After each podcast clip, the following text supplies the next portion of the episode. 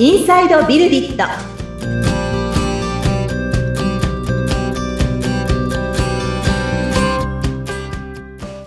こんにちは。株式会社ビルディットの富田です。アシスタントの菅千奈美です富田さんよろしくお願いいたしますはい。よろしくお願いします。はい、えー、今回もですね前回に引き続きましてデザイナーのウニさんそしてディレクターの鶴田さんと一緒に進めていくという形でよろしいでしょうかはい。はい。では、改めて自己紹介をお願いします。ウニさんからどうぞ。あ、はい。ビルディットでデザイナーをしております。石崎ゆびと申します。ウニさんと呼ばれています。どうぞよろしくお願いします。はいお願いします、はい。お願いします。はい。鶴田さんもお願いします。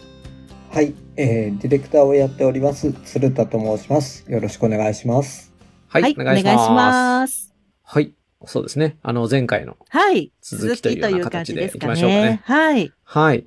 えー、まあ、そうですね。この、今、3回ほどはですね、このウニさんだったり、鶴田さんだったりが、ビルディットという会社で、このマネージャーを目指していくっていうようなところに、その決断といいますか、そこに至ったこれまでのキャリアだったり、マネージャーっていうのが、お二人にとってどういう解釈のポジションになっているのか、みたいなところを共有していただいた上で、今、このビルディットという会社で、どんなことをやってるよっていうようなことをご紹介いただいたのかなというふうに思うんですけれども、はいここから先ですね。はい。ここから先、このお二人が、あの、私も、あの、このポッドキャストの中で、この会社の未来について、今年の取り組みについてってところも、あの、お話ししてきてるんですけど、お二人がこの会社の未来ですね、場を作っていくっていうような表現がね、あの、あったと思うんですけれども、あの、未来をどのように描いておられるのか、そして何か、まあ、そこに対してご自身、どんな風に関わっていかれるのかみたいなお話もお聞きできるといいのかなと思いまして、またお二人からお話を聞いていきたいと思います。はい。じゃあ、今度は鶴田さんから聞いてみてもよろしいですか？はい、いかがでしょうか？そうですね、えっ、と、まあ、理想の会社像としては、まあ3点あるかなと思ってます。成長できる、助け合うことができる。で、価値をより大きく届けることができる会社っていうところが、あの、目指すべき理想像かなと思っています。うん、うん。ありがとうございます。もうちょっと詳しくお聞きしていきたいんですけど、はい。まあ、成長できるっていうところは、まあ、比較的わかりやすいかなって思うんですけど、成長できる空間、まあ、場と言いますか、まあ、チームというんですかね。ここはどのようにして、こう、定義されるというか、運用されるというか、どんなイメージでいらっしゃいますか？どうあれば成長できるんでしょうか？そうですね。まあ、あの、個人的に、えー勉強をするっていう自己研鑽という時間があるのもそうなんですが、えうん。ーいろんな役割の、いろんな肩書きの、こう、社員が集まっている会社なので、えっ、と、そして、いろんなキャリアの、えー年数とかですね、そのあたりも違う仲間たちがいるので、みんなが、あの、勉強会みたいなことを通じて、その、自分の持ってる知識を共有したりですとか、もしくは、えーまあ、プロジェクトの中だけに限らず、えー会社の中でですね、まあ、より知見を深めつつも、えー実践を繰り返したり、あと、詰まったら、えー助け合うっていうのもあったんですけど、まあ、うんえっ、と、教えたり、サポートしたりうんっ。ていうところで、成長しやすい場所だとうん。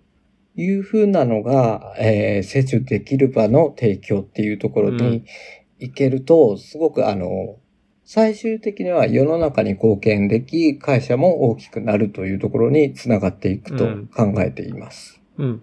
ありがとうございます。その、かなり身近な例が出てきたなって思ったんですけど、例えば勉強会が起こる。社員のね、中から、その勉強会やるぞっていう雰囲気が起こっていったり、お互いで助け合える、みたいな環境が作られていくためには、どんな条件といいますか、何をしていくことで、そういった文化といいますか、こう、アクションが見られるようになっていくというふうに考えられてますか？ま、まずは、えー我々、ウニさんと私のリーダーシップうん、うん。からの、えー発信ですかね。発信。発信をとにかく数を増やしていって、えーうん。誰でも話していいんだ、誰でも企画していいんだという土壌を作っていくう。っていうんのが、まずは、あの、目指すべき目標、マイルストーンかなと思っています。うん。で、それに追随して社員の皆さんが、うん。えー各自いろんな企画を持ち寄って、うん。えー勉強会を開くなり、うん。もしくは普段のコミュニケーションの中で、うん。こういうことをやってて、ここで詰まってるんだけど、どうなんだろう、みたいなお話を気軽にこう、相談し合えるうん。っていうところも作っていければなと、うん。今考えております。うん。ありがとうございます。発信なんですね。トヨタさんにとって発信ですねリーダーシップの中に発信というのが入るわけですね。そうですね。やっぱりあの、知らないと動けないことって結構あるかなと思っていて、うんで、、えっ、と、まあ、会社、特に長年続いている会社などは、暗黙の了解が多すぎて、うん。わからないまま、え、そんな制度あったのとかっていうところがあったりするのが自分としてはちょっと不満だったりした経験があるんですね。うん。まあそういうのがないような形にするためには、うん。とにかく発信を続けるうんっていうところがキーになるんではないかなとうん。思っております。うん。ありがとうございます。まあ、あの、折しもね、当社では今年から新しく、その、まあ、等級制度という人事評価制度のね、再設計をしてまして。で、まあ、その中の大項目ですね。の中に、まあ、あの、等級の評価項目の中に発信っていう項目があるんですよね。発信とか関係性づくりっていう項目があったりするんですけど、これを、この等級制度といいますか、等級表の中に項目として入れてきたことに対して、まあ一緒にその制度を作っていただいているコンサルタントの方からは、これはベルディットさんの本当に特徴を表してますねって言われたんですよね。ううんん。その発信の大事さみたいなところをもう鶴田さんは感じておられるのかななんて今のお話を聞いて思いました。ありがとうございます。あの、もう一つ、その、最後におっしゃってた、価値を作っていくっていうところで、価値を届けていくっていう表現をされたんですけど、この、あえて価値を作るだけではなく、価値を届けるっていう表現をしたところも含めて、これどういうイメージでおっしゃったのか、教えていただけますか？そうですね。例えば、まあ、何かしらクライアント様から、うん。えーご依頼をいただいて、えー実際作って、価値を、我々はその価値を上げた上で作ってうん納品して、で、サービスが展開されていく、みたいなことはよくあるんですけれども、うんただ、それだけだと、最終的なエンドユーザーに対しての価値提供っていうのを放棄している気がしていて。で、そこ、そこまで見越した開発、制作っていうところが必要ではないかなと思いまして、そうん。あの、価値を届けるという風な表現を使わせていただきました。まあ、なので、もし、こう、納品するに、ので終わりだとしても、うん今後こういう展開がありますよねっていう風なご提案ができれば、実際クライアント様がそのようなアクションを起こしていただくことによって、価値の提供っていうのがより広く、えー多くの人に、うんえー届けられるんではないかなと思いまして、うんうんそのようにお伝えしました。うん。ありがとうございます。鶴田さんにとって、この仕事の価値ってどういう意味でおっしゃってますか？えーっと、まあ私は、まあクライアントワークをする中でよく思うのが、翻訳者にちょっと近いのかなという、あの、気持ちが、考えがあります。一応、アイディアの塊、原石みたいなところを、えーいただいた上で、えーそれを誰でも使いやすいような形に成形する、うーん。えー変換する、翻訳という意味では変換する、みたいなところですね。で、実際、あの、デザインうんっていうのも、えー変換ですし、プログラミングなんてもう言語の翻訳だったりもすると思うんですけど、そのあたりで、その、翻訳したりっていうところをやっていくことで、もう明らかに違うものが形として価値を持った形で届けられるんではないかなとうん。考えております。うん。ありがとうございます。翻訳っていう表現、すごく鶴田さんらしい表現ですね。そうですか。うん はいあの、特に私が、そのエンジニアの出身というところもあるので、まあ言ってみれば無から有を生み出すと言いますか。まあ多少そのクリエイティブと言いますかですね。01の部分を考えたりするんですけど、それがまあ何のためにっていうところで言うと、鶴田さんは、まあ元々あるアイデアの種、原石を変換していく作業なんだという表現でおっしゃったと思うんですけど、これはね、エンジニアにとってもデザイナーにとっても同じところがですね、まあ仕事においては根底にあるんですよね。本来は。うん。ですけど、エンジニアもデザイナーももう01で自分は全部やってるみたいな認識で仕事をしている人がいないわけではないんですよね。うん。実はその仕事っていうのはそういった変換の過程で生まれてるんだと。価値ですね。価値はその変換の過程で翻訳として生まれてるんだっていうような鶴田さんの捉え方は、すごく鶴田さんらしいなというか、私以前そのプロデューサーっていう肩書きの人とお話をしたときに、プロデューサーって結局何をやってる人なんだっていう話をですね、聞いたときにですね、プロデューサーっていうのはその制作といいますか、えっと、作り手ですね。作り手の方とこのオーディエンスですね。それをまあ消費してくださる方、応援してくださる方も含めて、そこをこう繋いでいく。やはり翻訳といいますか。そこを繋ぐ役割がプロデューサーなんだっていうようなことを表現をされてた方がいらっしゃって、鶴田さんはやっぱそのプロデューサー的な、あるいはディレクター的な、まあキャリアを積んでこられているので、その表現になったのかななんて今感じながらお話を聞いてました。ああ、そうですね。はい。まあ、そこの、うん。なんか、影響というか、うん。そういうのは強いような気がします。うん。ありがとうございます。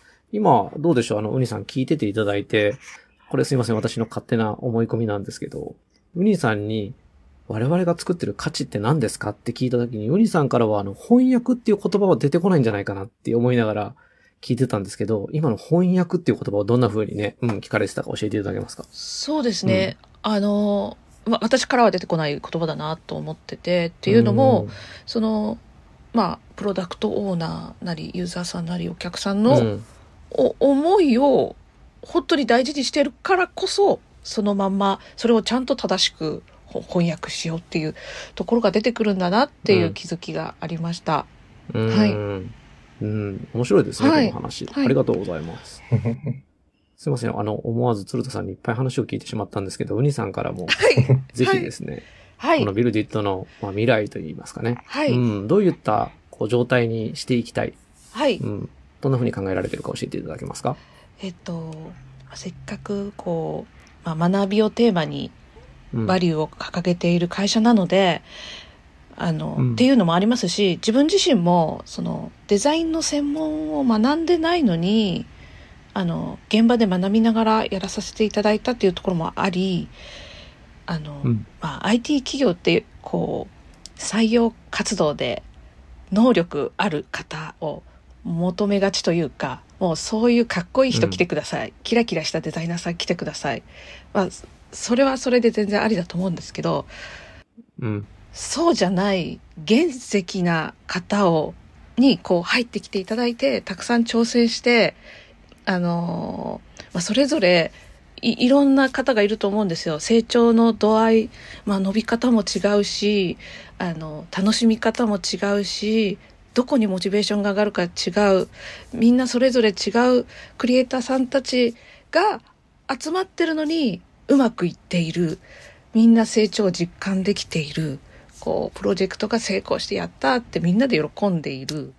まあ、そういうのが実現できる会社を思い浮かべて、思い描いています。はい。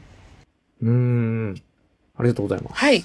その、みんなで成功している、みたいなはい。イメージっていうのは、この、成功っていうのは何だろうみたいな話にあなってくる部分もあるかなって思うんですけど、はいうん。なんか、どんなイメージでおっしゃってるんですか？みんなで成功してるっていうのは何かこう、はいゴールがあって、はい。やったーってなってる感じなのか、はい。うんうん。どういうイメージでおっしゃってたんですか？はい。えっと、まあ、やはりお仕事ですので、お仕事の、こう、ゴゴールはあると思うんです。で、はい。そこ、そこは変わらないと思うんですね。で、そこの喜びを一緒に分かち合いながら、まあ、例えばリリースができたとか、ユーザーさんが何万人突破したとか、そういう気持ちを一緒に分かち合いながら、こう、それぞれ何が、あの、モチベーション上がるか、何が楽しいか、どういうことが幸せに感じるか、仕事への関わり方の、こう、自分の幸せな部分はここっていうのが違うと思うんですね。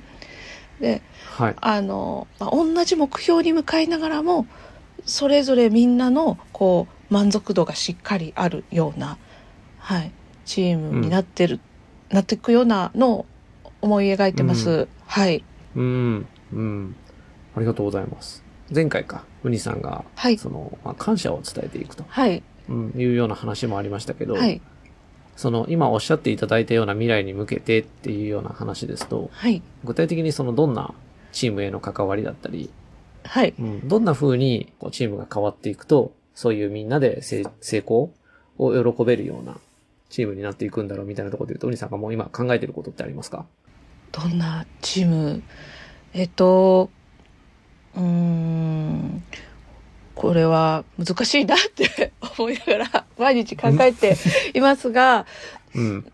うん、えっと、まあ、まずは、前向きに関われることかなって思いますね。あの、うん。まあ、仕事自体のゴールもそうですし、えっ、と、それぞれのメンバーに対して、まあ、どの人も、まあ、認め合えるというか、あ、あなたはこれが好きなのね、こういうことが大好きなのね、これやってると楽しいんだね、うんこういうことやるのが得意なんだねって、それぞれこう理解し合えて、えっ、と、うん。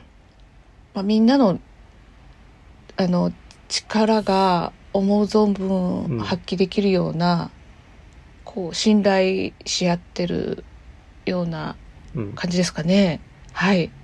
ありがとうございます。はいうん。その信頼関係を作っていくうんための、まあ、関わりを、ウニさんはやっていきたい。そうですね。まずは自分から、あの、まあ、感謝って言葉を言いましたが、まあ、感謝もそうですし、あの、メンバーを信頼して、可能性を信じて付き合っていきたいなと思ってます。はい。うん、うん。ありがとうございます。今のお話を聞いて、どうでしょう？鶴田さん。何か感じたこととか、考えたことがあるあったら、シェアいただいてもいいですか？はい。なんか、愛に溢れた会社なのかなっていうふうに感じました。うん。あ信頼関係があって、うんえっ、と、感謝があって、で、まあ、認め合っている感じもありますし、絆も強くあるんだろうなと。うん。だからみんなで、あの、成功してっていうところに繋がっていく。うん。っていうところで、えっ、と、すごい、あの、雰囲気、風土として、えーチームが居心地のいい感じがしました。うん。ただ、その中でも、多分あの、衝突ではないんですけど、議論っていうのは普通に、うんあの、起こっているんだろうなと。うん。あの、その価値をですね、えー提供するための議論みたいなのは普通に起こっていて、それは全然健全なものだと思っています。うん。そういう意味で、えっ、と、否定のない、ギスギスしてない感じはすごく伝わってきました。うん。ありがとうございます。えっと、お二人に、あの、もし覚えていたら、あの、おっしゃっていただきたいんですけれども、当社のミッションですね。ビルディットのミッションというところは、どんな風に認識されてますか？あ、お見合いになってます、今。あ、はい。どちらから発言されるんでしょうか。はい。私から？どちらも喋らない。どちらでも。ライフ、ライフロングランナーズ、えっと、みんなの成長が社会をより良くする。お、なるほど。あれ？